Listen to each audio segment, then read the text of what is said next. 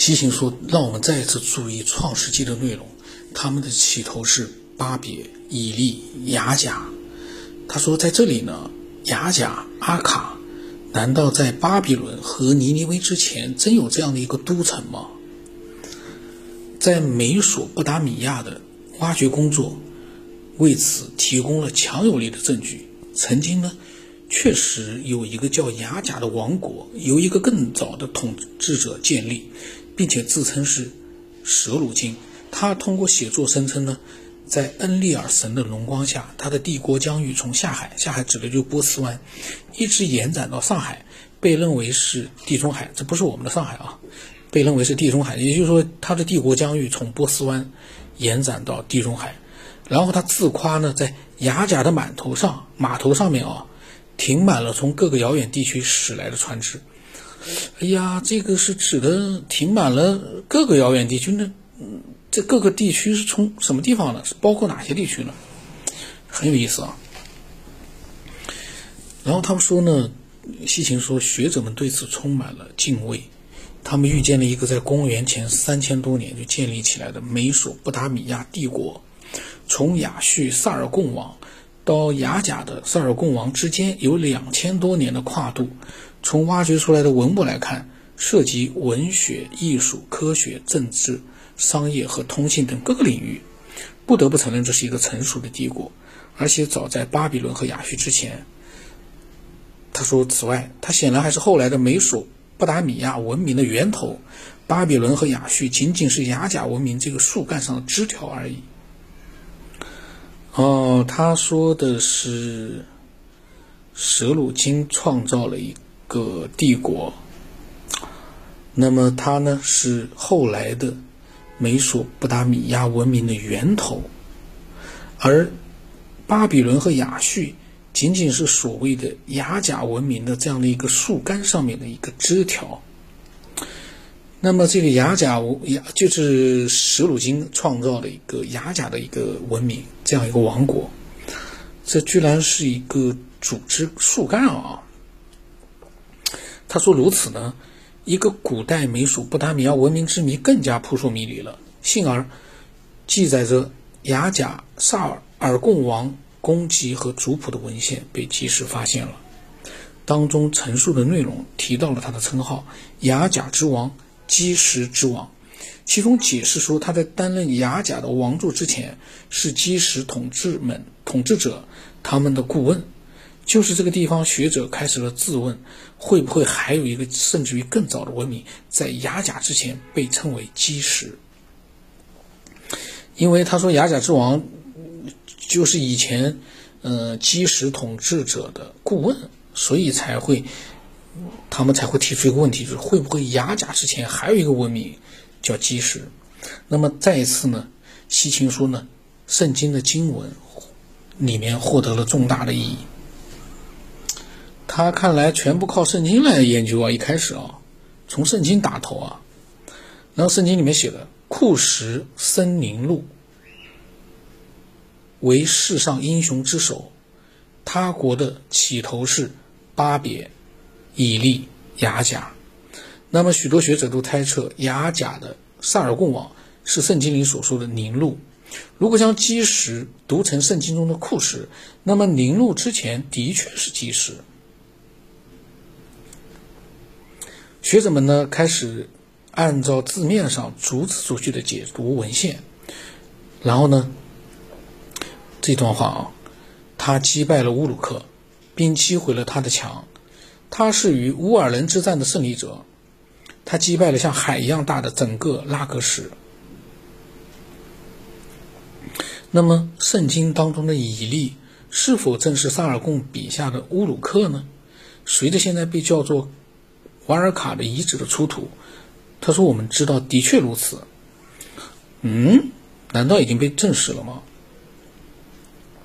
他说：“而且塞尔贡所提到的乌尔。”指的不是别的，正好是圣经里所说的乌尔，美索不达米亚平原上亚伯拉罕的出生地。哦，这个等于说在这一开始这么多内容啊，嗯，西秦一直把各种文明的的都在圣经里面寻找到了他们的一些出处、记载，或者说是记载吧。圣经是记载了一些内容，他也就是说，意思之前也讲过了。他觉得圣经里面记载的大多数东西都是真实的，来自于真实。这个呢，就跟我们所理解的，比如说不一样了。然后他说，考古不仅印证了圣经上的记载，还可以肯定，甚至在公元前三千年之前的美索不达米亚平原上，依然有着王国、城市和文明。唯一的问题是要找到第一个文明国度，需要回溯多远？解开这个难题的是另一个语言。那么西秦呢，一直呢，就是通过研究不同的语言和圣经里面的内容呢，来推述一些东西。这个是他的一个研究的方式。那么他的问题是：第一个文明古国、文明国度需要回溯到多远的时间跨度？他呢，应该是通过另一种语言解开了这个难题。这个呢，非常有意思啊。他说：“学者们很快承认，不仅是希伯来语中的名字具有含义，圣经中也是一样。这个贯穿于整个古代近东，雅甲、巴比伦、亚述的所有人民地名都有一定的含义。但是在雅甲的萨尔贡王之前的国王名字可没有这样的属性。”亨利·罗斯罗林森爵士指出，很多名字既不属于散族语系，又不属于印欧语系。的确。他们似乎属于某种未知的语言或人种，但如果名字真有内在的意思，那么那种能够解释这种意思的语言又是什么呢？这就像个套娃一样的，这个语言它有内在的意思，就是说这些人的名字啊。那么能够解释这种意思的语言是什么呢？学者们重新审视了阿卡德文字，基本上，阿卡德楔形文字是由音节构成的。每个标志都代表着一个完整的音节，但是那些文字却又大量的应用了很多不表音节却直接表达意思的词汇，比如说神、城市、国家，或者是生命、高兴。对于这种奇特现象的唯一可能解释就是，这些符号是一个更早期的象形文字的写作方法的遗留物。那么，在阿卡德语之前，肯定有另外一个类似于埃及圣书体的书写方法。这个是西秦，他，呃，还在研究一个，就是其实就是研究的就是寻找那个第一个文明，因为你只有推到了第一个文明之后，你才能开始他的下一个研究。第一个文明找到了，你才能研究地球文明的起源到底来自于什么地方。这应该是西秦的一个研究的方式。那么他说呢，很快。有一种显然是更早的语言，而且不仅仅是书写方式被牵涉进来。学者们发现，很多阿卡德文献和记录当中使用了大量的外来词，从另一门语言借用了词语。这个方式就像是与一个现代的法国人也要从英文当中借取“周末”这样一个词语。这在科学和技术术语当中表现的尤为突出，还有在与神及天堂打交道的事情里面显得同样醒目。阿卡德文献当中最伟大的发现之一，是一座由亚叙巴尼波修建于尼尼微的图书馆的废墟。莱亚德和他的同事在那里运出了约两万五千多条碑刻，其中许多都是由当时的文士所写，以作为古希测试的副本。一组二十四个的碑刻在结尾处有这样的标注：第二十三支碑刻。苏美的语言没有改变。另一个碑刻上有亚叙巴尼波本人写下的让人费解的标注。这个内容啊是：文士之神授予了我他的艺术和知识作为礼物，我被传授了写作的秘密。我甚至能够读懂来自于苏美尔的碑刻，我明白石头里的神秘文字，他们雕刻于大洪水之前。亚叙巴尼波自称能够读懂苏美尔文，还说能够看懂大洪水之前记录下来的文字，但这一事实只会让谜团更费解。在1869年1月，朱尔斯·奥伯特向法国货币学及考古学界提出，他们已经认识到有一个前阿卡德语言和人类的存在。他指出，美索不达米亚的早期统治者通过使用苏美尔及雅甲的王来宣告自己的正统性。